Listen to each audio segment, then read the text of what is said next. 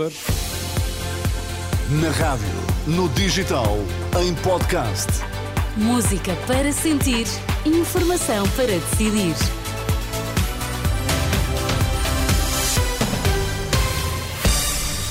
Notícias agora na Renascença. Para já, Anabela, quais os títulos em destaque? Mais de metade das vítimas de abuso sexual na Igreja, identificadas pelo Grupo Vita, são casos novos. O presidente executivo da TAP acredita que pode fechar a privatização da empresa ainda em 2024.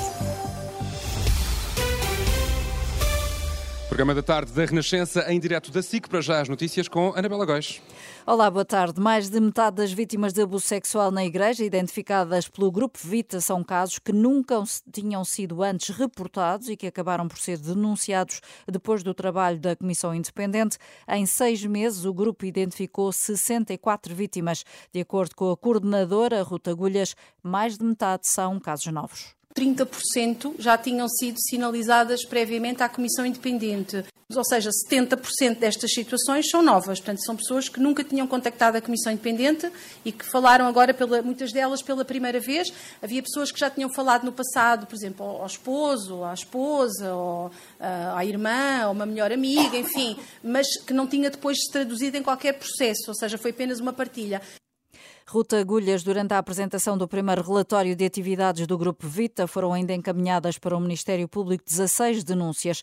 De acordo com o relatório, até ao momento, 18 vítimas foram encaminhadas para apoio psiquiátrico, 4 para apoio social, 4 pediram apoio financeiro, 2 eh, psiquiátrico e uma apoio jurídico. Em relação aos abusadores, o relatório diz que são todos do sexo masculino, a grande maioria dos quais sacerdotes. Detalhes que pode consultar em rr.pt. Se o requerimento do PSD for aprovado, a Ministra do Trabalho e da Segurança Social garante que vai ao Parlamento prestar esclarecimentos sobre o caso Santa Casa Global. Ontem, o Jornal Público revelou que, afinal, a Ministra sabia do investimento de 27 milhões de euros no processo de internacionalização eh, dos Jogos da Santa Casa, informação contrária à que Ana Mendes Godinho tinha dado ao Parlamento. Questionada esta tarde pela Renascença, a Ministra mostrou-se disponível para clarificar todas as questões, sublinhando que é essencial esperar esperar pela auditoria que ainda está em curso. O presidente executivo da TAP diz que é preciso fechar a privatização da empresa em 2024. A Luís Rodrigues continua a defender que a venda é a melhor solução para a transportadora, mas não entra na discussão sobre o melhor modelo a seguir. Mesmo com duas eleições no próximo ano, o CEO acredita que é possível alienar a empresa em 2024. Tão fácil não é, porque vamos ter um governo, se tudo correr bem, em abril, maio, e depois há um processo, faltam poucos meses para o final do ano. Nós temos um verão sempre muito intenso, portanto não é fácil, é possível, mas não é fácil, mas é não é uma decisão nossa. No encontro com jornalistas esta tarde em Lisboa, Luís Rodrigues disse ainda esperar que a TAP, que vai crescer em torno dos 3 a 4% e já no próximo ano conta com receitas um pouco mais agressivas, garantindo, no entanto, que não haverá mais aviões nem novas rotas devido ao plano de reestruturação em curso. A diretora da pediatria do Hospital de Guimarães diz que os vírus que provocam infecções respiratórias chegaram mais cedo este ano. Cláudia Tavares diz que já teve de transferir várias crianças para unidades de cuidados intensivos e ainda nem chegámos a meio de dezembro. Ouvida pela Renascença, a pediatra admite que podemos estar a assistir a uma mudança na sazonalidade deste tipo de vírus. Temos a impressão este ano que está a haver mais porque também estes agentes mais que causam este tipo de problemas vieram mais cedo. Pode estar antecipada o pico. Acho que terá que ser feito depois alguma coisa em termos de saúde pública para ver se de facto não mudou simplesmente a sazonalidade para um bocadinho mais cedo, que isso acontece regularmente com os vírus. Estamos a contar com eles mais em janeiro e ele este ano veio antes. Ultimamente já transferimos vários para o Porto, para Lisboa e, portanto, parece-nos que está um bocadinho pior mas eu penso que só dará para fazer essas contas no fim da estação. Quanto ao bebê de sete meses, que na quarta-feira foi transferido para o Hospital Dona Estefânia em Lisboa, a diretora de Pediatria de Guimarães diz que foi só mais um, entretanto já recuperou e voltou para o Hospital da Residência, onde vai ficar até terminar o tratamento.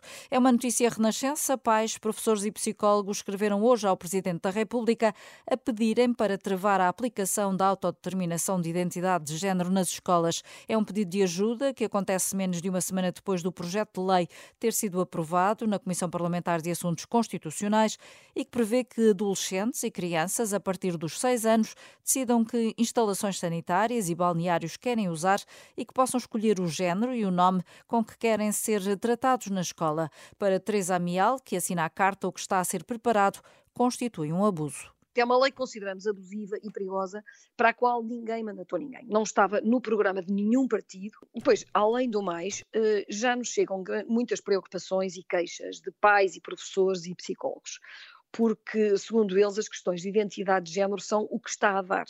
Eh, não se fala de outra coisa. Uh, e, portanto, neste momento, os mais frágeis ou para os que se sentem mal com a sua imagem, para os miúdos que estão em fase de rebeldia, que são tudo coisas absolutamente normais nestas idades.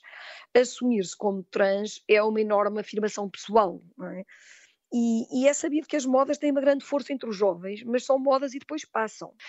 E uma das coisas, por exemplo, que já correm nas escolas são apostas sobre quem é o primeiro a dizer que se sente rapariga para conseguir tomar banho no balneário das colegas. Argumentos que Teresa Amial quer levar a Belém. Para já, esta diretora de uma IPSS com creche e jardim de infância é promotora de uma petição para impedir que as crianças sejam obrigadas a partilhar balneários com colegas do sexo oposto, que em quatro dias quase duplicou o número de assinaturas, ultrapassando agora as 42 mil.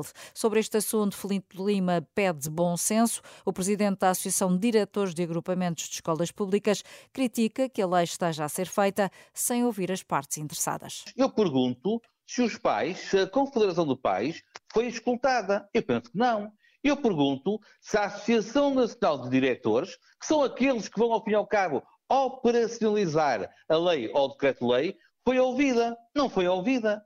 Ou seja, é, é, é, era preciso que quem está a fazer a lei, o Parlamento, a Assembleia da República, tivesse cuidado em auscultar, em promover um debate com, com as bases e depois, sim, depois poderia legislar. Eu pergunto se é legítimo discutir e aprovar à margem dos interessados.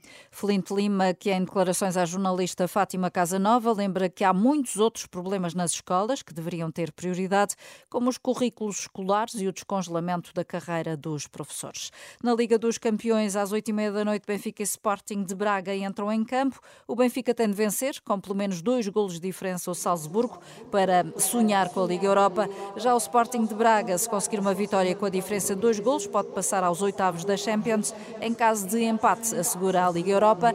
São Renato Jogos com relato em rr.pt. Mas olha, Anabela, sabes quem é que está? A Filipe Galrão não está connosco hoje aqui na SIC, está no estádio Ai, que a bom ver para este ela. jogo que vai acontecer daqui a pouco. Sim, ela é uma grande benfiquista e está lá a apoiar a sua equipa, naturalmente. As notícias, obrigado Anabela, as notícias já sabe, estão sempre em rr.pt.